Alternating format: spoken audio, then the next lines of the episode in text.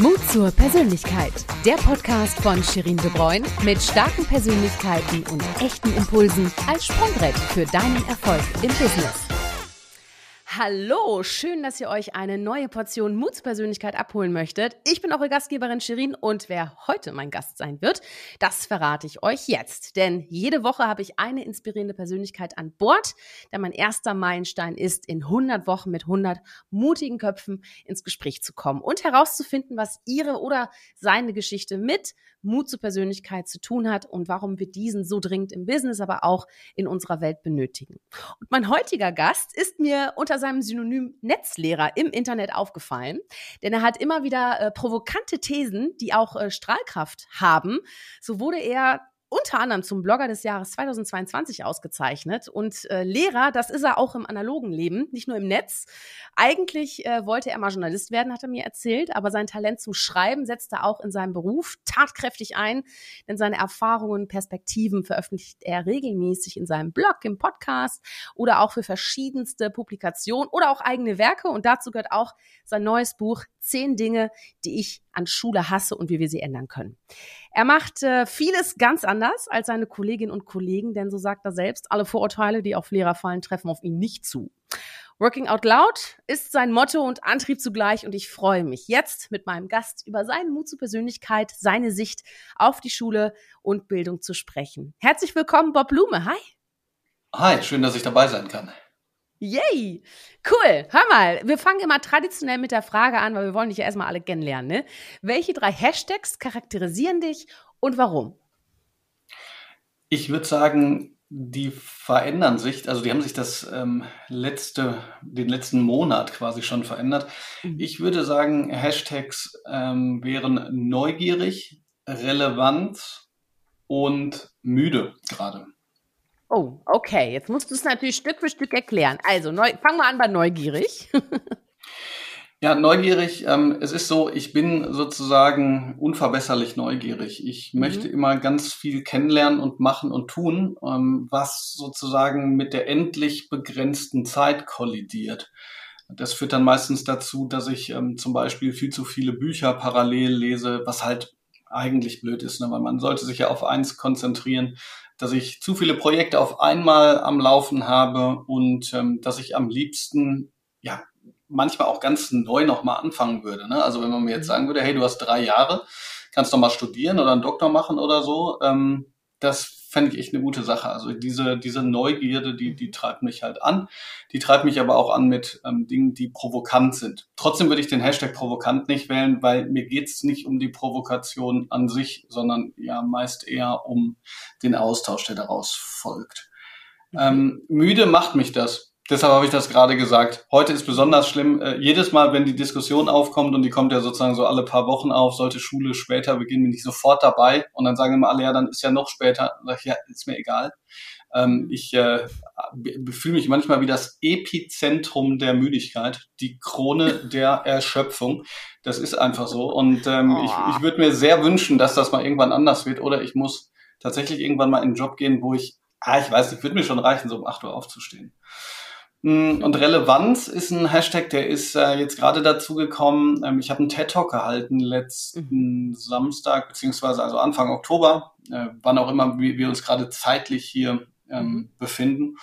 Und ähm, da habe ich vor allen Dingen darüber gesprochen, wie wichtig ist, ich es finde, dass in der Schule deutlicher gemacht wird, warum bestimmte Dinge wichtig sind und dass wir uns von den Dingen trennen sollten, die es eben nicht sind. Und das ist eben für mich so, ähm, da geht's halt um Relevanz. Den Begriff zeitgemäß, von dem trenne ich mich jetzt lang, langsam, weil der mir mhm. zu vage ist und weil man damit halt sozusagen auch jeden Trend irgendwie vage beschreiben könnte. Relevanz, ich glaube, da müssten wir uns mehr darauf konzentrieren. Ja, also Hashtags neugierig, relevant, müde. Danke für die Erklärung. Bob, und sag mal, Schule ist ja einfach ein hochemotionales Thema, eine hochemotionale Lebensphase. Ich erinnere mich selber, ich war gerade bei dem 125-jährigen Jubiläum meines früheren Gymnasiums im Münsterland, war ich äh, gerade gestern noch und ähm, ja, muss sagen, die Schulzeit macht was mit einem. Sag mal, welche Erinnerung hast du denn an deine Schulzeit? Also ich habe sehr, sehr gute Erinnerungen. Das ist so ein mhm. bisschen so diese typische Lehrerbiografie, was das angeht. Ne? Also ich bin nicht sofort von Schule in Uni in Schule, da kamen immer wieder Sachen auch zwischen. Aber ähm, ich habe eine tolle Erinnerung an die Schulzeit. Ich war in der Waldorfschule, das ist jetzt nicht so kausal ähm, gedacht, wie man das vielleicht denken könnte. Ich bin zum Beispiel absolut kein Verfechter der Anthroposophie, habe das auch nicht so richtig mitbekommen, also so im rein theoretischen als, als Schüler steht dem Ganzen sehr kritisch gegenüber, gerade ähm, wenn es so in Richtung Wissenschaftsfeindlichkeit tendiert, was äh, ja leider öfter mal der Fall ist. Aber äh, als Endkunde hat mir das einfach sehr gut gefallen. Ne? Also dieses Lernen, wie es bei Montessori heißt, mit Kopf, Herz und Hand. So, also ich ähm, früher muss ich auch zugeben, äh, haben wir natürlich gesagt, so okay, also wieso soll ich jetzt irgendwie ein Buch binden und und was stricken und ähm, auf dem Eisen rumhauen? Aber wenn man dann anfängt zu studieren, ähm, dann merkt man, es fehlt was, wenn man sozusagen nur noch einseitig kognitiv ähm, beschäftigt ist. Ja? Und das ist für mich immer so der Punkt gewesen, diese, diese Freude, die das gemacht hat. Also ich hatte, mhm. als ich fertig war mit der Schule und danach, muss ich auch zugeben, ähm, war ich auch erstmal in Australien drei Monaten, drei Monate. Das kann ja auch nicht jeder und so. Dennoch, ich hatte so Bock zu studieren. Also ich hatte so unfassbar Bock, weil ich einfach so Bock auf Lernen hatte. Und ich glaube, das äh, sollte Schule halt irgendwie leisten. Und dann ist die Frage, war jetzt alles, was ich gemacht habe, nützlich in dem Sinne, dass ich sofort anwenden kann? braucht man die Frage nicht mehr ganz stellen, weil nein, ich ähm, sitze sozusagen nicht abends auf der Couch, stricke oder gehe runter in den Keller und schmiede dort ein Schwert. Ähm, aber gleichzeitig äh, habe ich halt diese Dinge kennengelernt und konnte mich darin austoben. Und deshalb war die Schulzeit bis auf das letzte Jahr unglaublich schön. Und äh, inwiefern hat die Schule deine Persönlichkeit äh, geprägt? Also und, und macht auch etwas mit dem, der du heute bist? Also was, wie viel Schulzeit steckt noch in dir?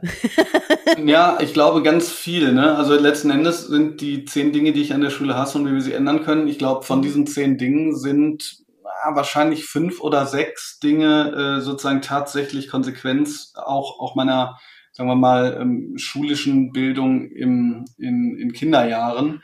Mhm. Ähm, das will ich jetzt gar nicht so lange ähm, entfalten. Was, was ich einfach ganz wichtig finde, ähm, sind vielleicht zwei Dinge. Erstens, in den Waldorfschulen spielt ja ein Klassenlehrer immer eine sehr starke Rolle. Manche sagen auch eine zu starke Rolle. Ähm, zu stark, das hat er selber zum Beispiel gesagt, ähm, er hat zu wenig Rechtschreibung mit uns gemacht. Rechtschreibung und Grammatik war immer schlecht und meine übrigens dann auch. Ne? Also ich hatte richtig eine richtig beschissene Rechtschreibung, als ich angefangen habe, Germanistik zu studieren. Da muss man ja auch denken, ja Mensch, ähm, wow. Der hat aber auf andere Sachen geachtet, zum Beispiel auf ähm, inhaltliche Einfälle und Kreativität. Also man könnte sagen, ausgefallene Einfälle, keine einfältigen Ausfälle. Insofern war das für mich immer äh, wirklich so eine Spielwiese von ähm, Möglichkeiten. Und dann hatte dieser Lehrer eine aus meiner Sicht unfassbare Diagnosegabe. Ähm, zum, also es gab ja keine Noten, ne? Am, Im äh, Zeugnis mhm. der ersten Klasse stand da das sollte auch so ein bisschen, glaube ich, natürlich Mahnung sein, aber stand, Bob neigt dazu, die Wörter auf die Goldwaage zu legen, ja. Mm. Und ähm, äh, das tue ich immer noch, ja. Also das tue ich sozusagen, indem ich schreibe, indem ich äh, Dinge kommentiere und so weiter und so fort. Und ähm, das hat mich, glaube ich, schon sehr geprägt. Grammatik mhm. und Kommata sollte man beherrschen, aber das kann man nachholen. Ähm, Freude und Kreativität beziehungsweise Freude am Lernen an sich ist ganz schwer, glaube ich, nachzuholen. Es gibt natürlich Leute, die, die lernen das nach der Schule, aber wäre ja schön, wenn man schon so ins Leben starten würde. Ja, absolut, absolut. Du sag mal, und dann bist du ja Lehrer geworden, ne? Wolltest du das ja, immer? Nee, nee, es war ein Unfall. Also äh, im Grunde genommen, ich habe es ja gerade schon mal gesagt, ich ähm, ähm, kann eigentlich sehr viele Stationen meines bisherigen jungen Lebens, man muss dazu sagen, ich bin 40 geworden, im Internet steht das falsch. Ich weiß nicht warum. Ich habe Google schon zweimal gesagt, das stimmt nicht. Also Google macht mich jünger. Ähm, aber ja, das hätte naja, ich auch mal gerne. ja, ja, es ist, ist schon fantastisch. Aber ähm, also ich fühle mich äh, gleich zwei Jahre weniger müde. Aber jedenfalls ist es so, dass ähm, ich nichts so geplant habe. Also ich habe zum Beispiel nicht gedacht so, boah, jetzt mache ich mal Germanistik, Anglistik und äh, Geschichte, sondern ich dachte so, ja, Freiburg ist nett und ist weit weg von da, wo ich gewohnt habe. ich habe mich immer mit meinen Eltern gut verstanden. Also das war keine Flucht aus irgendeiner Form von äh, Drucksituation, sondern ich wollte halt alleine was machen. Mhm. Ähm, und gleichzeitig bin ich, also ich bin dann angekommen in so einer Souterrain-Wohnung. Damals wusste ich nicht, was Souterrain heißt. Das heißt im Prinzip, dass es ein ausgestatteter Keller ist. Ne? Also mhm. ähm, nicht so besonders viel Licht. Und ähm, genau, dann habe ich mir so einen gelben Zettel geholt, da standen dann so Sachen drauf, die man studieren kann, und dann habe ich ein paar angekreuzt, die ich ganz gut fand. Das war damals mhm. ähm, eben Englisch, Geschichte und Gender Studies. Gender Studies, mhm. keine Ahnung, was das. Okay, Gender Studies, also das habe ich ausgewählt.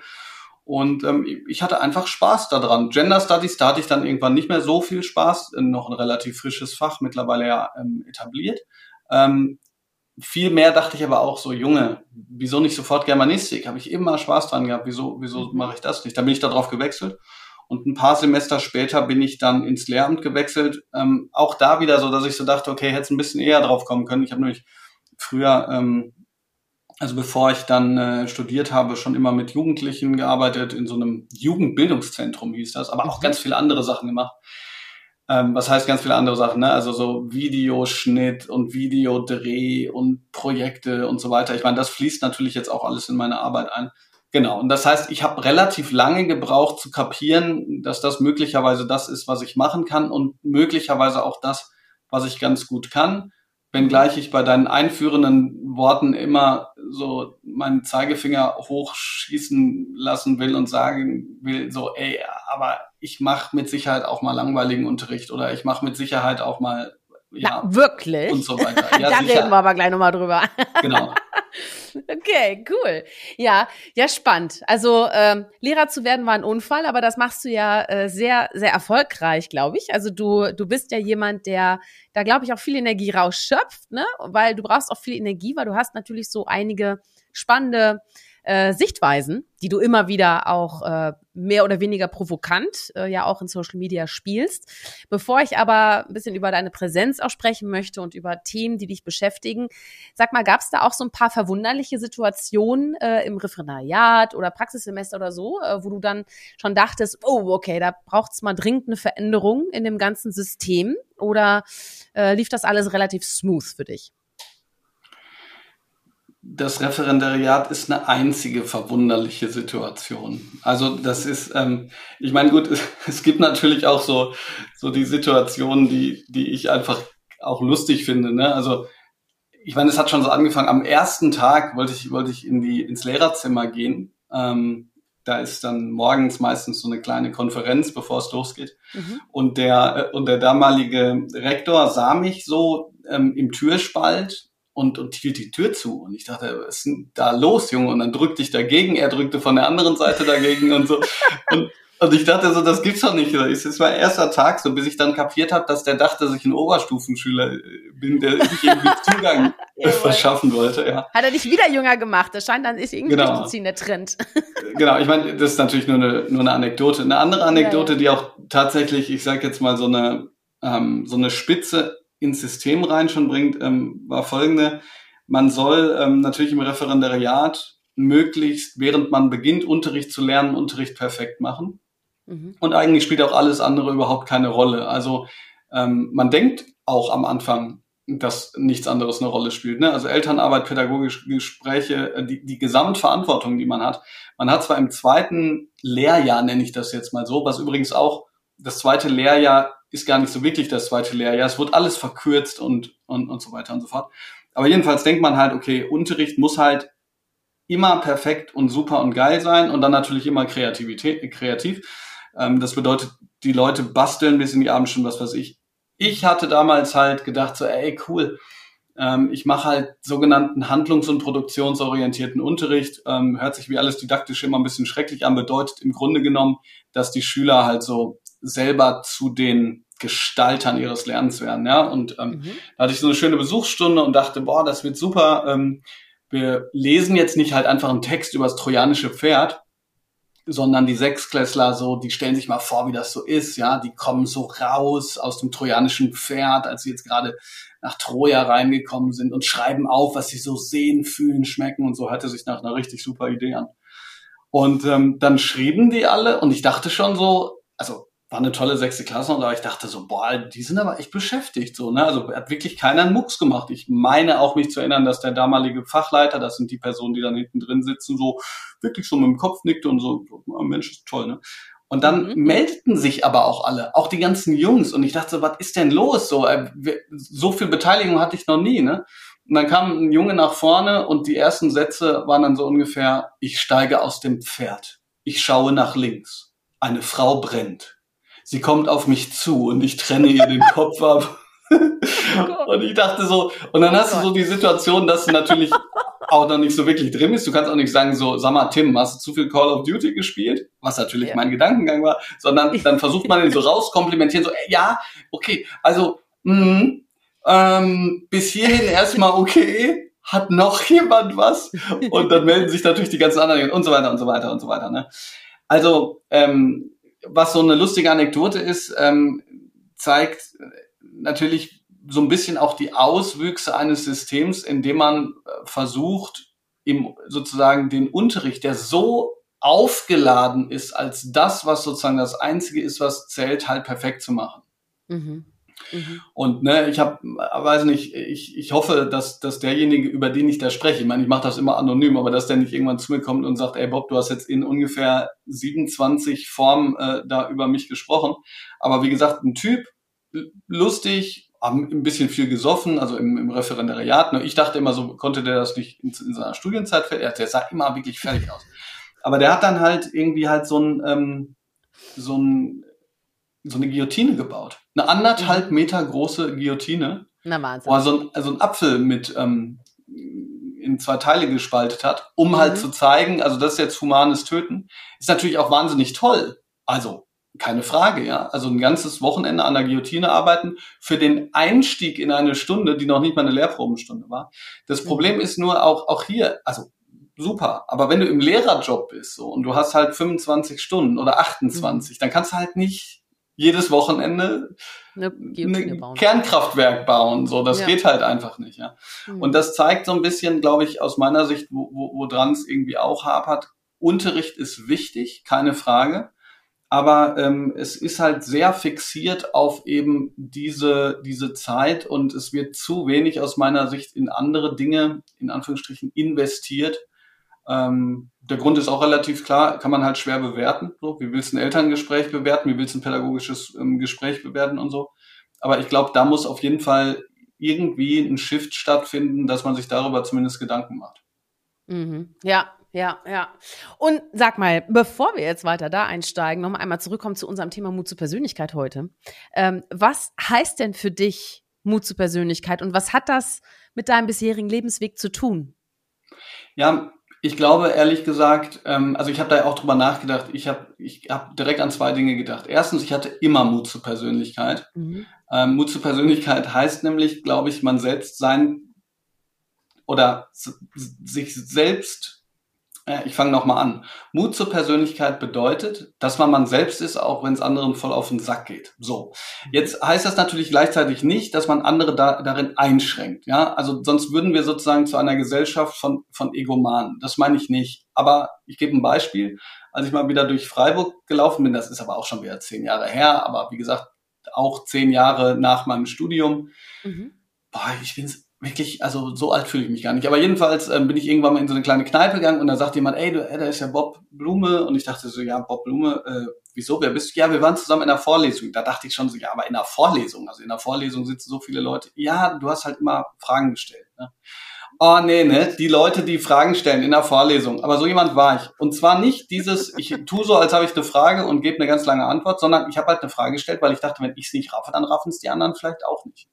Mhm. Und ich glaube, das ist, ähm, das ist halt ein, ein Ding, das hat mit Mut zur Persönlichkeit zu tun. Das andere, da bin ich, glaube ich, sehr viel ähm, später drauf gekommen, dass ähm, im Lehrerjob und auch im Internet, und jetzt will ich aber nicht altklug erscheinen, weil ich habe ähm, die letzten fünf Tage eine dreistündige Podcast-Folge von einer Dokumentarfilmerin gehört, die ähm, ja, deren Film man muss wirklich so sagen, gecancelt wurde. Oder es gab jedenfalls einen Shitstorm und, und, und so weiter und so fort. Mhm, Hat mhm. erstmal vielleicht gar nichts damit zu tun. Ich will nur immer nicht so tun, als wenn ich das Internet verstanden hätte.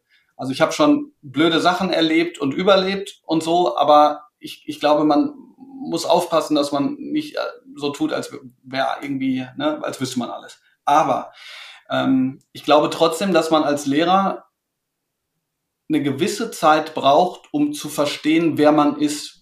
Und das hat mit mhm. Mut zur Persönlichkeit zu tun. Ähm, das ist so ein bisschen so, mein Fahrlehrer hat mir immer gesagt, man braucht sieben Jahre, um vorausschauend zu fahren. Und ich hatte immer das Gefühl, beim Lehrerberuf ist das genauso. Ich, ich gebe mal ein ganz ähm, einfaches Beispiel. Ich mache mit den Schülerinnen und Schülern total gerne Scherze und mache irgendwie so einen lustigen, und wir können lustig sein und dies und das und locker. Gleichzeitig bin ich aber auch sehr anspruchsvoll. Aber, aber wie, wie trägt man das? Also wie, wie findet man das, ja? Und ich glaube, das halt, das hat halt mit Mut zu tun.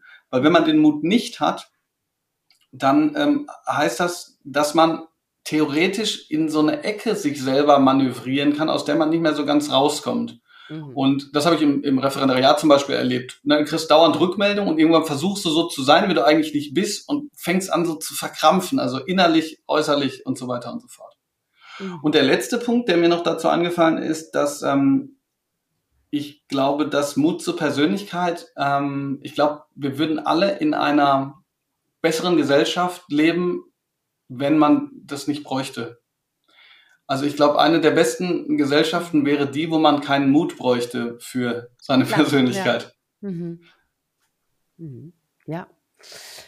Cool. Hör mal, ich habe das auf Platte. Ich finde das großartig. Ich kann mir das jetzt immer wieder anhören. Großartig. Ne? Vor allem, weißt du, dass du auch den Konnex zu Lehrern und Lehrerinnen geschafft hast. Äh, das ist nämlich wirklich, wirklich wichtig. Du sag mal, ähm, Du hast mal gesagt, dass du dafür bist, Noten abzuschaffen. Warum? Naja, weil die nichts aussagen und das ganze System hängt da dran. Also äh, ich könnte da sehr, sehr lange drüber sprechen, aber ich, ich mache mal, ähm, ich, ich versuche es etwas kürzer zu machen. Es ist grundsätzlich so, dass ähm, egal was man tut in der Schule, die Frage, gibt's dafür eine Note, schwebt sozusagen über dem Raum. Jetzt könnte man sagen, ja und, ja. ist doch nicht schlimm. Ja, Ich höre immer so, hat uns doch damals auch nicht geschadet.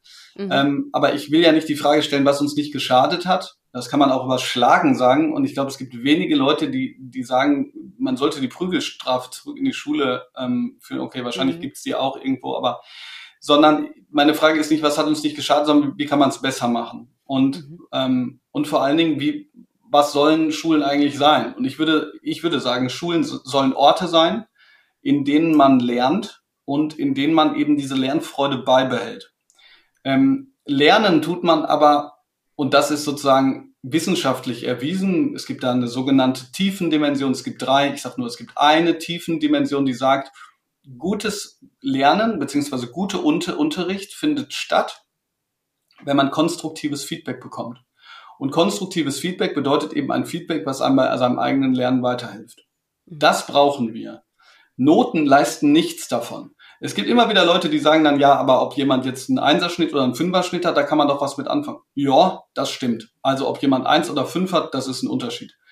Aber darum geht's ja nicht. Also wir tun ja so, als wüssten wir, was 2, der Unterschied zwischen einer 2 minus und einer 3 plus ist. In Wirklichkeit weiß das keiner. Wir versuchen uns alle anzunähern, aber wenn wir drüber nachdenken, wissen wir, die Note 2 plus ist bei dem einen Lehrer was anderes als bei dem anderen Lehrer. In der einen Schule weniger als in der anderen Schule. Im dritten in der Schulform was anderes in der anderen Schulform. Und dann das mal jedes einzelnen Landes auch noch, wo ja die Schulformen noch nicht mal gleich heißen. Jetzt könnte man sagen, na ja, gut, aber ist doch nicht so schlimm. Ich meine, System funktioniert doch eigentlich. Da würde ich dann auch wieder widersprechen und sagen, mhm. ja, was genau funktioniert denn? Weil zum Beispiel, wenn wir wissen, in dem einen Land ist es einfacher, eine Note zu bekommen als in dem anderen Land, dann bekommt ja trotzdem derjenige den Studienplatz, der eben die bessere Ziffer da stehen hat. Also eine Ziffer, von der wir wissen, dass sie gar nicht so viel aussagt und so weiter und so fort. Mhm. Also das heißt, aus meiner Sicht würde ich gar nicht alles abschaffen sondern ich würde ähm, gucken, dass es eine Wahlfreiheit gibt bei den Dingen, die ähm, man tatsächlich, ich sage jetzt mal schwerpunktmäßig ähm, für sich äh, aussucht. Also, ne, mhm. damit man sozusagen, wenn man in die soziale Arbeit geht, nicht, damit dann die Mathe-Note nicht hauptverantwortlich ist, sondern eben ähm, was in sozialwissenschaftlichen Fächern. Und dann kann man halt sagen, okay, gut besta ähm, nee, bestanden, nicht bestanden, mit mhm. Auszeichnung bestanden. Mit Auszeichnung, da würden wir manche widersprechen, finde ich trotzdem wichtig, damit man, ähm, damit man halt noch eine Handhabe hat, zu sagen, also hier bin ich halt besonders gut durchgestartet. Und wenn man nicht bestanden hat, muss man dann natürlich auch die Möglichkeit bekommen, das, was man nicht verstanden hat, auch tatsächlich nachholen zu können, weil auch das Klar. ist so ein Ding, ja. da hängen natürlich viele Sachen miteinander zusammen, aber wenn du jetzt heutzutage in einer Klassenarbeit zum Beispiel eine 5 hast, also mangelhaft, du hast es wirklich nicht gerafft. Was folgt dann? Naja, es folgt nichts, sondern dann kommt das nächste, die nächste Einheit, in Mathe zum Beispiel, baut die meistens darauf auf, und der Lehrer muss sowas komisches sagen wie, ja, wäre schön, wenn du das dann noch nachholen würdest. Also jemand, der mhm. sechs Wochen, das ist ungefähr immer so eine Einheit, der sechs Wochen mit der ganzen Klasse und dem Lehrer was nicht gerafft hat, soll in der nächsten Einheit, die darauf aufbaut, was er nicht gerafft hat, was nachholen, was er nicht gerafft hat, mhm. ohne den Lehrer und die anderen. Und das führt dazu, dass man halt sozusagen die Nachhilfeindustrie ordentlich ähm, subventioniert kann man sagen, okay, das sind auch Arbeitsplätze. Aber es ist ja ein komisches System irgendwie, ne, wo ich sozusagen dann äh, nur dadurch äh, zu dem, zu dem, zum Lernen kommen kann. Also lange Rede, mhm. kurzer Sinn. Ich glaube, deshalb sind für mich, ähm, sollten wir das System überdenken.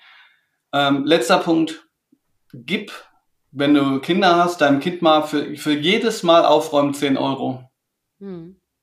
Und dann hör irgendwann auf und guck, was passiert.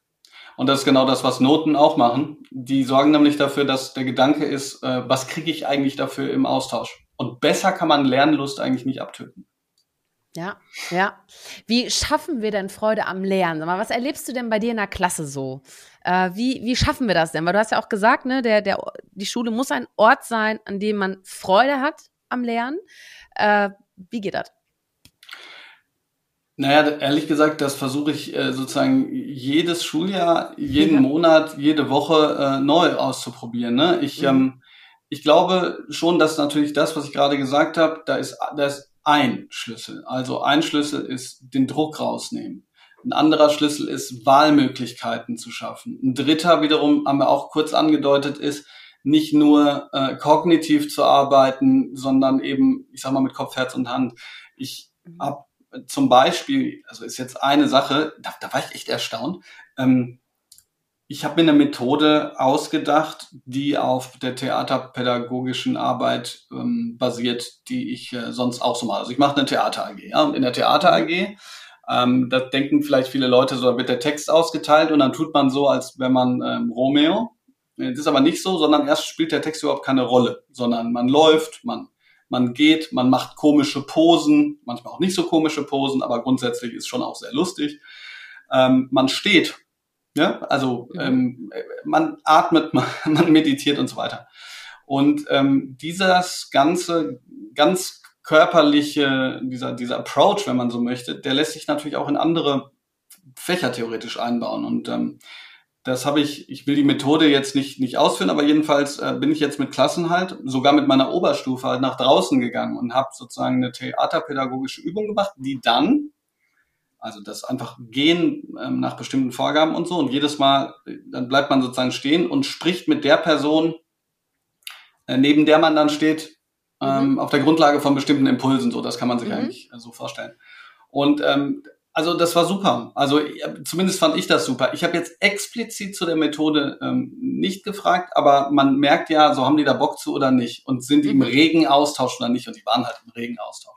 Und ich habe gerade nur gesagt, ich fand's witzig, weil ähm, normalerweise, wenn ich so über Methoden schreibe auf dem Blog, dann ähm, interessiert das jetzt nicht so viele Leute, ein paar hundert. Diesmal waren es echt ein paar tausend. Da habe ich so gedacht, das ist ja schön. Also dass da anscheinend ähm, so eine gewisse mh, hm, ja, so ein gewisser Wunsch vielleicht auch danach besteht, mal zu gucken, wie, wie schaffe ich es aus diesem militärisch-preußischen Klassenraum ähm, so rauszukommen und in mhm. sozusagen diese Grenzen ein bisschen aufzubrechen. Und das wäre vielleicht ja. auch ähm, der, der letzte Punkt, so wie, wie schaffen wir das? Ich glaube, ähm, man schafft das vor allen Dingen, wenn man versucht, halt, wenn man versucht. Also mhm. experimentieren. Das ist ein bisschen ein Problem, weil wir ja, in der Schule ja voraus, auch nicht können. Ja, genau. Das, und vor allem, das setzt ja auch voraus, dass die Lehrerinnen und Lehrer experimentieren wollen. Ne? Ist, also erfährst du da eher Gegenwind oder, oder ist das positiv? Also man kann wahrscheinlich jetzt auch nicht Schublade auf Schublade zu, aber du sagst ja, auch, dass du selbst nicht so klassisch ins Klischee Lehrer fällst. Äh, vielleicht mal zur Rolle des Lehrers oder Eigenschaften eines Lehrers. Naja, ich, ich glaube, ich glaube, ähm, ich bin kein Role Model, was meine, mhm. ich sage jetzt mal, Charaktereigenschaften angeht. Also das schreibe ich in dem Buch auch. Ähm, ich glaube, ich, es gibt genauso Lehrerinnen und Lehrer, die vielleicht nicht so, ähm, ich nenne es jetzt mal leidenschaftlich sind, aber das meine ich jetzt gar nicht sozusagen Leidenschaft als positive Eigenschaft, sondern manchmal bin ich halt auch so ein bisschen sprunghaft oder so, ja. Es gibt mhm. viel ruhigere Lehrer, die, glaube ich, auch gute Lehrer sind ähm, und die halt andere Schwerpunkte setzen. Ähm, was schon natürlich, glaube ich, ein ganz zentraler Punkt ist, den du gerade angesprochen hast, ist diese Offenheit für Veränderungen. Und das ist einfach unterschiedlich ausgeprägt. Also in dem, ähm, nach der Veröffentlichung des Buches habe ich mich eigentlich darauf eingestellt, dass richtig, ähm, richtig was auf mich zukommt. Kam dann so gar Shitstorm? nicht so. Ja, Shitstorm nicht, aber die, mhm. der mhm. Titel des, des Kapitels ist äh, Schlechte Lehrer haben es zu leicht boah, da, okay. also ja. da lag ich mhm. schon die eine oder andere Nacht wach. Ähm, als ich dann aber den Zeitartikel, ähm, den Zeitartikel dazu, einen Zeitkommentar geschrieben habe, ähm, ich habe den Titel des Zeitartikels nicht mir selber ausgedacht, das war ein Redakteur, ich fand den aber mhm. sehr passend. Und zwar war der Veränderung muss zum Pflichtfach werden. Und da haben mir dann sozusagen ein paar Oberstudienräte geschrieben, mhm. auch nicht böse, also so ein bisschen abfällig, aber damit kann ich leben. Ähm, aber da war sozusagen die, ähm, das Statement so, man muss auch nicht auf jeden Trend aufspringen. Und da erkläre ich dann. Also deshalb, ich glaube, wir müssen ganz viel erklären, weil ich auch manchmal in Interviews, ne, da werde ich gefragt, so, wieso müssen wir jetzt alles digitalisieren, Herr Blume? Und dann muss ich immer sagen, ich will ja nicht alles digitalisieren. Ich will nur, dass wir in einer Art und Weise lernen, die ähm, unserer heutigen Zeit angemessen ist. Und da habe ich auch nicht alle Antworten. Ich habe ein großes Netzwerk, da gibt es viele Antworten, das ist ja schon mal schön aber ich habe auch nicht alle Antworten. Das heißt, es geht weniger darum, auf jeden Trend aufzuspringen, sondern es geht eher darum zu überlegen, ähm, inwiefern kann die Schule sich dem angleichen, was wir eigentlich tagtäglich schon machen. Und die meisten von uns werden wissen, dass, ähm, ich sage jetzt mal, vor 50 Jahren Mobilität was anderes war, Shopping was anderes war, Musik hören was anderes war, Austausch was anderes war, Beziehungen was anderes waren. Nur die Schule, die hält so. sich teilweise noch sehr hartnäckig. Und das ist merkwürdig. Das finde ich auch merkwürdig. Hast du recht. Ja, stimmt. Ja, vor allem, wenn du diesen Vergleich ziehst, ne, zu den, sag mal, was, was wünschen sich die Kids denn im Unterricht? Wie soll das ablaufen? Also, weiß nicht, hast du da, weiß nicht, grob, sprichst du da auch mit deinen Schülerinnen und Schülern mal drüber? Ah ja, klar. Also dauernd. Das ist ja, sonst, ähm, sonst dürfte ich ja sozusagen die Forderung nicht erheben. Ne? Ja. Ähm, ich glaube, was, was ähm, ganz wichtig ist, ist, dass Schülerinnen, also ich habe vorgestern im Englischunterricht haben wir mhm. über ähm, Compulsory Education gesprochen, also die mhm. Schulpflicht. Und da hat einer, der ganz ruhig normalerweise ist und gar nicht so viel sagt, so gesagt, dass was er möchte, ist eigentlich eine Auswahl. Und da habe ich so gefragt, was denn für eine Auswahl? Und dann ging es ihm tatsächlich um mehr Praktibilität. Ähm, so, jetzt muss man sagen, es gibt ja theoretisch Praktikabilität in Form von Schulformen, so sind die zumindest angedacht. Wenn man sozusagen die Ideen fürs dreigliedrige Schulsystem durchliest, dann hört sich das so ganz nachvollziehbar und plausibel an. Funktioniert aber dann nicht mehr, wenn alle das Gefühl haben, jeder bräuchte Abitur. Also es sitzen wirklich Schülerinnen und Schüler im, im Gymnasium, die aus meiner Sicht fünf Jahre lang wissen, das will ich eigentlich nicht. Und die dann immer natürlich auch zurückgespiegelt bekommen, das kannst du nicht, das kannst du nicht, das andere ja. kannst du auch nicht. Und dann machen die ihr Abitur und die schaffen das auch, also und ey, bravo, aber machen dann ihren Kfz-Mechaniker. Kenne kenn ich jemanden, der, der wusste das schon vorher. Ja? Mhm. Und ähm, gleichzeitig haben wir ein ganz großes Hand, Handwerksproblem. Aus meiner Sicht ist sozusagen ähm, das, was die Schülerinnen und Schüler sagen, ist, sie wollen Wahlmöglichkeiten haben und sie wollen mehr äh, partizipieren können, sage ich mhm. jetzt mal. Ja? Und das ähm, machen Schulen noch zu wenig. Und da muss man halt Freiräume bieten. Und Freiräume kann man natürlich auf ganz unterschiedlichen Ebenen bieten, zum Beispiel im eigenen Unterricht. Das versuche ich. Also was heißt das? Sie können die Lektüre mit auswählen, Sie können die Theater, ähm, ähm, das Theaterstück auswählen. Ich lasse die ähm, Methoden, äh, Feedback zu Methoden geben. Ich lasse mir selber viel Feedback geben, ähm, damit ich halt, also ne, und dann sage ich denen hier, es wäre cool, wenn ihr mitmachen würdet, so, ähm, ist anonym, so, die können mir schreiben, was sie wollen, und mhm. dann schreiben die da was rein. Und ähm, in Englisch zum Beispiel war es jetzt so, ähm, da habe ich relativ früh das mal gemacht, hatte einfach den Impuls so gesagt, so Leute, wie, wie findet ihr, wie läuft's? eine oder einer, weiß ich ja nicht, hat gesagt, ist alles super, ich freue mich immer, ne, freue ich mich natürlich. Und jemand anders hat gesagt, so, boah, es wäre schön, wenn wir wieder mehr ähm, so aktiven gegenseitigen Austausch machen. Woraufhin ich okay. mir dann die Methode überlegt habe. Ich meine, so. Und mhm. das ist, ein, es hat eine unglaubliche Power, ist ja nicht nur in der Schule so, ähm, sich für, für diejenigen, die es betrifft, zu interessieren und ähm, dann natürlich auch dementsprechend zu handeln. Ne? Mhm. Ja. Ist immer schaffe ich das nicht. auch so. Warum genau, immer, sein, genau, oder? genau, immer schaffe ja. ich das nicht. Ähm, mhm. Zum Beispiel bei, bei Tafelbildern. Ich, mhm. äh, meine Tafelbilder, aber das kann ich sozusagen auch didaktisch begründen. Das wäre, glaube ich, ein bisschen langweilig. Aber ich sage es mal in einem Satz. Ähm, ich sträube mich deshalb gegen perfekte Tafelbilder, weil perfekte Tafelbilder bestehen schon vor dem Gespräch. Wenn ich mhm. aber vor dem Gespräch weiß, was am Ende rauskommen soll, dann ist es kein Gespräch mehr, sondern dann ist es so ein aus der Nase poolen. Und das ist ja. eine Form von Unterricht, die ich halt nicht mag. Deshalb gibt es immer Schülerinnen und Schüler, die sagen so, boah, Herr Blume, so voll Spaß gemacht, spannend und so. Aber eigentlich bräuchte ich doch jetzt für die Klassenarbeit so, so dieses perfekte Tafelbild. Und da muss ich dann immer sagen, mhm. ah, es tut mir leid, das kriegen wir auch irgendwie hin, so. Und dann manchmal mache ich dann was nach, manchmal blogge ich drüber mhm. und gebe denen das und so weiter oder, oder mach's irgendwie mhm. über Audio oder mhm. so. Ähm, genau. Also alles kann man nicht ändern, aber man kann natürlich ähm, Kritik annehmen, zumindest äh, von denjenigen, von denen man auch gerne Kritik annehmen möchte. Und da sind die Schülerinnen ja. und Schüler natürlich an erster Stelle. Ich finde das total spannend. Also ich glaube, ich wurde nie in meiner Schulzeit um Feedback gefragt. Also ich hatte auch tolle Lehrerinnen und Lehrer, muss ich ja mal ganz ehrlich sagen. Waren auch ein paar Aus, äh, sag mal, so andere dabei, aber sag mal, der große Teil habe ich ja auch äh, zum größten Teil gestern wieder getroffen nach ganz nach 18 Jahren. Ist auch verrückt.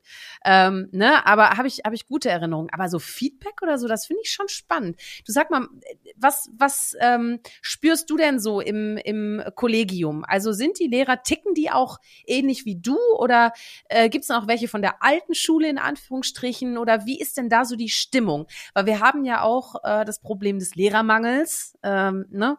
und wir brauchen ja auch neue Lehrer, braucht das Land und neue Lehrerinnen ähm, und ich weiß nicht, inwiefern auch Image-Lehrer, was da so hintersteckt, ob das so attraktiv ist für Menschen da einzusteigen.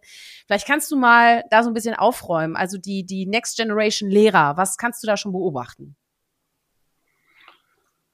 Boah, es waren jetzt aber viele Fragen auf einmal. Ja, also, Next ähm, Generation, einfach nur Next das Problem Generation. Ist, das Problem ist, glaube ich, ähm, am, am Lehrerinnen und Lehrer-Image, mhm. dass, äh, glaube ich, so ziemlich jedes System dazu neigt, sich selbst zu reproduzieren. Ähm, das heißt, jemand, der Lehrer werden möchte auf der Grundlage der Lehrerinnen und Lehrer, die er gesehen hat, hat natürlich eher eine große Wahrscheinlichkeit, zu so einem Lehrer auch zu werden. Und wenn der jetzt ja, ja. dauernd Lehrer sieht, die, die halt reingehen, ihr Ding machen, ist ganz okay und wird schon passen, so, dann kriegen wir wahrscheinlich auch mehrere, mehr Lehrer, ähm, die, die halt so sind.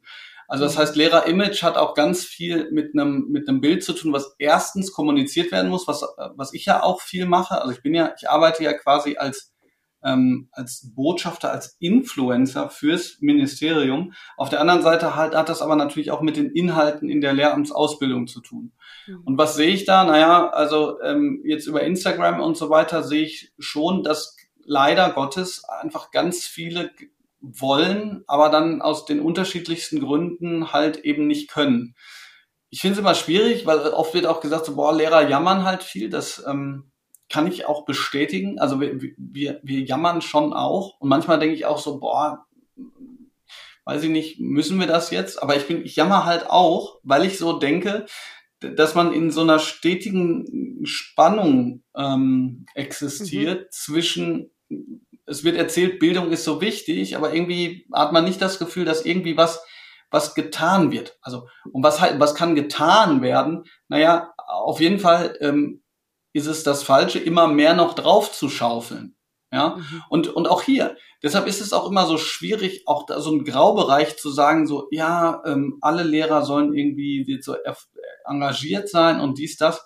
So, man ist schon alleine so zu mit Aufgaben, Verwaltungssachen, Konferenzen und so einem Zeug. Und dann soll man ja auch noch den ganzen Stoff durchbringen, weil wenn der Stoff nicht durch ist, dann kann man ihn ja nicht abprüfen, dann kriegt man keine Noten und dann kriegt man hinterher nicht diesen Wisch, so weiß ich mein.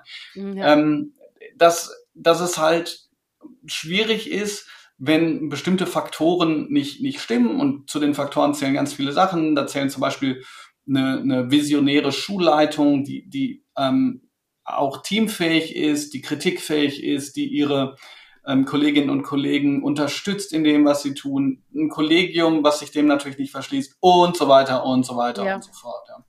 Mhm. Also das heißt, es ist, es ist nicht einfach. Ich glaube aber, ähm, dass, ja, ich, in meinem TED Talk habe ich Rilke zitiert und Anfang glänzt an allen Bruchstellen unseres Misslingens. Also ich glaube, es sind schon ähm, sehr konstruktive Bruchstellen zu sehen. Ähm, aber da muss man halt so mantraartig wiederholen, was halt nicht läuft und wie man es besser machen kann. Ja, ja, absolut. Und sag mal, würdest du, wenn du jetzt die Wahl hättest, würdest du noch mal Lehrer werden? Ja, ähm, ich würde wohl noch mal Lehrer werden. naja, die, die Sache. Ja. Ja, die Sache ist die. Ähm, mein Hauptproblem, habe ich dir ja gesagt, ist ja meine Neugierde und mein Spaß an den Dingen. Ne? Mhm. Also zum Beispiel jetzt gerade könnte ich mir auch sehr gut vorstellen, fünf Jahre mal zu schreiben und dann wieder zurückzugehen, ähm, mhm. ähm, weil mir einfach Schreiben auch so unfassbar viel Spaß macht. Mhm. Aber was, was ähm, am Lehrersein so ähm, irre ist, ist, dass du sozusagen die Früchte deiner Arbeit wortwörtlich äh, äh, siehst. Und damit meine ich jetzt nicht, ähm, dass halt eine, Ar wie eine Arbeit auf, ausfällt, Mhm. sondern ja, ähm, ich wiederhole mich da, aber ich sage trotzdem gerne nochmal, zum Beispiel in so einer Theater AG, wo du einfach siehst, okay, da ist eine Schülerin, die steht da ganz schüchtern und kriegt den Mund nicht auf und so. Nach einem Dreivierteljahr ist die auf der Bühne und ähm, Toll. könnte die Welt umarmen und äh, alle denken so, das gibt's halt. Und die, die nimmt natürlich auch mhm. was mit, ne, für jede Präsentation, äh, die sie in ihrem ganzen Leben dann noch, noch halten wird. Und ja. dieses, dieses Unmittelbare, das ist halt einfach ähm, eine großartige Sache.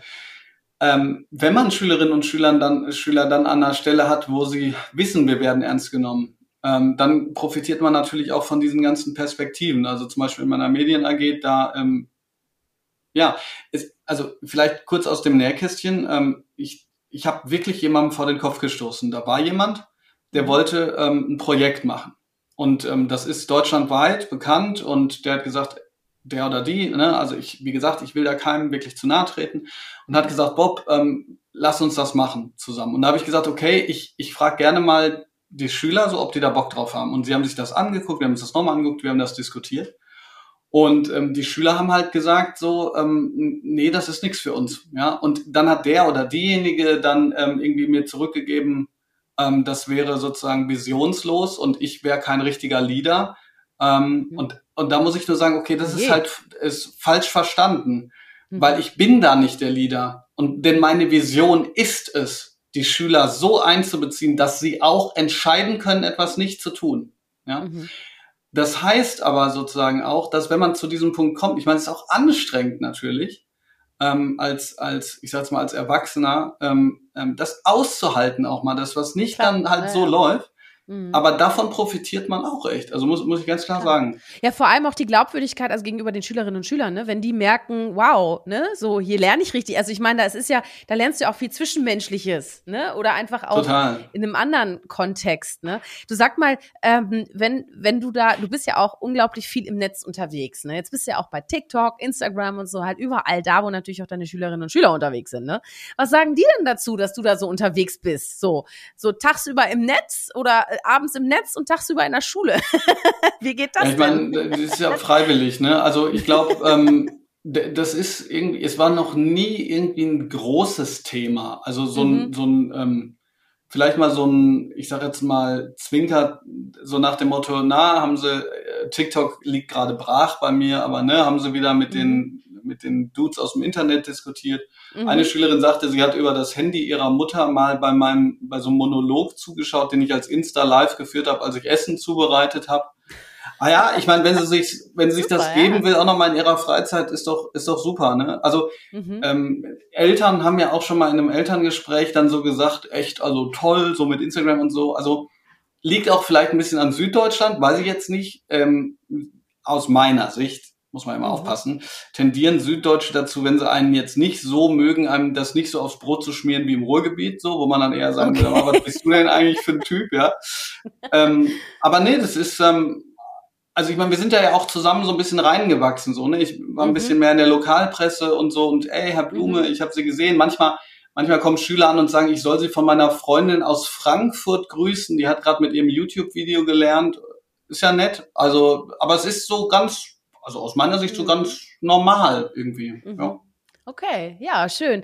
Du, ich, also ich könnte mir sogar vorstellen, dass das äh, für die Schülerinnen und Schüler dass du dadurch einfach noch nahbarer wirkst. Also weißt du, dass, dass, es einfach, dass du noch mehr Mensch bist. Weil oft ist ein Lehrer ja für die Schüler gar kein Mensch, sondern das ist so ein Mensch steht vorne, der sagt genau, was Sache ist, weißt du? Und, und gerade mhm. wenn du auch so Feedback willst und so, die, die müssen dich ja auch irgendwie kennen. Also sonst traut man sich ja vielleicht auch gar nicht. Ne? Und wenn man dich dann beim Mittagessen zubereiten äh, eine Stunde lang beobachten kann und irgendwie denkt, ja, ich habe das jetzt schon mal mitgemacht, dann bist du halt dadurch einfach nahbarer. Ich, also, das ist schon frischer Wind, ne? So, wie reagieren denn deine Kolleginnen und Kollegen auf deine, auf deine Präsenz im Social Web? Ja, ähm, auch da. Also ähm, auch da kann ich kann ich nur sagen, also wirklich nur Positives. Und wenn es was Negatives gäbe, dann würde ich das nicht öffentlich sagen. Nee, das ist natürlich klar. Ja, ja, nee, das stimmt. Aber, Aber du hast nee, ja auch schon ist, die sind auch ja. da, die sind natürlich auch damit reingewachsen. Also es ist, ähm, ja. ist wirklich positiv. Dann wird gesagt, ich so, hier hast du mal da nicht darüber mal geblockt oder so. Ja. Und oder natürlich werde ich dann auch mal gefragt, hier, ähm, die Schüler haben gefragt, ob, ob sie nicht Mr. Wissen to go einladen könnten. Mhm. Du hattest doch mal mit dem Kontakt, können wir da nicht was machen und so. Also ja. auch da ist super, aber wenn, aber äh, es ist doch klar, dass wenn man sowas macht, dass es Leute geben wird, die das völlig bescheuert, doof, aufdringlich und bekloppt finden. Ja. Die sagen mir das nicht. Ähm, das, das sind die Leute im Bildungsdiskurs, die mich dann so mhm. Ähm, mhm. Ähm, nicht ja. mögen. Und, und warum, das ist so die letzte Frage, bevor ich zum Feuerwerk komme, warum ähm, ist es dir so wichtig, dafür gerade zu stehen und auch Gegenwind auszuhalten? Ähm, warum tust du das? Naja, weil ja die Situationen, in denen man so arbeiten kann, wie ich es gerne würde, einem zeigen, was möglich wäre, wenn man könnte. Also Super Zitat. Das muss ich mir, das muss ich gleich zurückspulen. Das muss ich mir auf jeden Fall. Ja, ich hoffe, dass das auch so, so sinnvoll war, mhm. wie, wie es in meinem Kopf angehört hat. Also, mhm. ne, ich, ich, die, man hätte ja auch sagen können, so ey, zehn Dinge, die ich an der Schule hasse und die viele haben dann da und wie wir sie ändern können, ja mhm. weggelassen und so. Ist das nicht total destruktiv und so, bla bla bla. Mhm. Ähm, aber ich hatte auch mal gesagt, naja, ich kann diese Dinge ja nur ähm, bescheiden, kontraproduktiv ähm, und schwierig finden, wenn ich Schule und ihre Gegebenheiten insgesamt eigentlich für höchst sinnvoll erachte. Du kannst ja nichts mhm. hassen, was du nicht irgendwie liebst. So. Mhm. Und ähm, deshalb, ja, das ist sozusagen das, wo ich so denke, okay, also es lohnt, es lohnt sich dafür zu kämpfen. Ja. Und an dieser Stelle nochmal ein äh, Tipp, ne? Lest auf jeden Fall das Buch von Bob durch. Dann habt ihr nämlich mal eine Idee, welche zehn Themen ihn auf die Palme bringen. Ja, auch ein interessanter Titel Themen, geworden. neben all den Themen, äh, die, dich, die du jetzt schon angesprochen hast. Du willkommen zum Feuerwerk und damit allmählich zum Ende unserer Folge. Ich kann es kaum glauben. Ich hätte noch stundenlang weiterreden können. Äh, war gerade so richtig schön drin. Naja, gut, egal. Wir machen weiter das nächste Mal. Aber wir sind noch nicht ganz fertig und zwar Feuerwerk. Ich pfeffer dir jetzt was entgegen und du pfefferst eigentlich ganz schnell zurück. Okay? Du weißt dann auch, was ich meine, wenn ich loslege.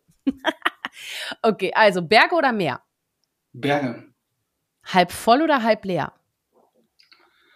Halb voll.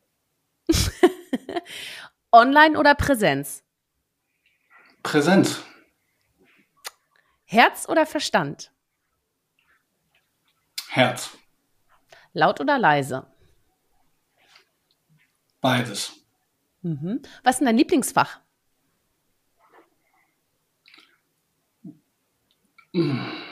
Deutsch. Ja, ehrlich? Ja. ja oh, ja, ich erinnere mich noch an Effi Briest und so. Also ich erinnere mich. Ich hatte gerade so, ich hatte, ich wollte, ich habe gerade ganz kurz gedacht, ob ich sage, das Leben selbst. nein, aber nein, nein, Deutsch, Deutsch ist mit Abstand mein Lieblingsland. Nee, nee, genau. Okay. Also Deutsch auf jeden Fall. Okay. Hast du einen Lieblingsort? Ein, wo du Couch. Energie tankst? Die Couch. Ja, die Couch. Aber, aber mhm. mein Lieblingsort, also ich habe ähm, ich hab ein Zitat auf meinem Arm tätowiert, unter anderem, ähm, mhm. von einem Offenburger Künstler. Äh, das heißt, What the fuck is Heimat? Und die, die Antwort der Frage ist dann ja so ein bisschen pathetisch logischerweise dort, wo meine Familie ist. Also das ist eigentlich mhm. immer mein Lieblingsort. Ja, ja. Schön. Und sag mal, wenn wir uns mal treffen, auf welchen Lieblingsdrink darf ich dich da mal einladen? Ähm, alkoholisch oder nicht alkoholisch? Gute Frage. Das darfst du dir selber beantworten. Ich bin für beides zu haben. ja, also so ein ganz leckerer äh, Cappuccino ähm, ja. am Mittag und ein Gin Tonic am Abend. Sehr gut, okay. Du, und damit kommen wir zur Schlussfrage. Äh, du bist ja jetzt ein bisschen aufgewärmt durchs Feuerwerk, ne? Ähm, genau. Sag mal, die letzte Frage, das ist immer die, die ich allen auch stelle. Und das ist ja auch mit äh, die Reise, die ich unternehme, wenn ich mit den 100 mutigen Persönlichkeiten spreche. Äh, und natürlich noch weitere, die da noch folgen werden. Die Frage lautet, warum braucht unsere Welt Mut zur Persönlichkeit? Bob, deine Antwort. Unsere Welt braucht Mut zur Persönlichkeit, um all dem entgegenzustehen, das gerade wieder dabei ist, alles in einer Form gleich zu machen, die uns schon vor vielen Jahren ins Elend gestürzt hat. Hm. Vielen Dank, Bob. Ich danke Sehr dir gerne. für deine Zeit, für das Gespräch. Ich freue mich irgendwann auf ein persönliches Kennenlernen bei Cappuccino oder Gin Tonic. Das sehen wir dann, wie spät es ist. Ich freue mich sehr. Äh, Habe ich irgendwas vergessen, Bob? Möchtest du noch irgendwas loswerden? Nö. Ich ja? fühle mich vollumfänglich befragt. Sehr schön. Ich fühle mich vollumfänglich beantwortet. Ich danke dir. Und äh, ja, euch allen auch, äh, ja, schön, dass ihr eingeschaltet habt. Vielen Dank dafür. Ähm, wie gesagt, lest das Buch, äh, Buch von Bob. Ich werde es verlinken. Ich werde auch den TEDx-Talk. Gibt es den im Internet eigentlich? Bob, noch kann man nicht, den der auch wird gerade noch geschnitten. Okay, also sobald er irgendwie da ist, werde ich den auf jeden Fall auch, zumindest im Blog von Mut zu Persönlichkeit unter mutzupersönlichkeit.de werde ich den auf jeden Fall auch äh, einstellen. Und in diesem Sinne, wir hören uns bald wieder. Äh, wenn euch der Beitrag gefallen hat, empfehlt ihn gerne. Empfehlt ihn auch gerne mal Lehrerinnen und Lehrern, die können das auch ruhig mal alle hören und äh, sich ein bisschen austauschen, weil Menschen reden mit Menschen und nicht mit Unternehmen und vor allem Menschen inspirieren auch Menschen. Ne? Wir müssen Geschichten hören, Geschichten erzählen. Und in diesem Sinne, seid Seid mutig, zeigt Persönlichkeit. Eure Shirin. Ciao.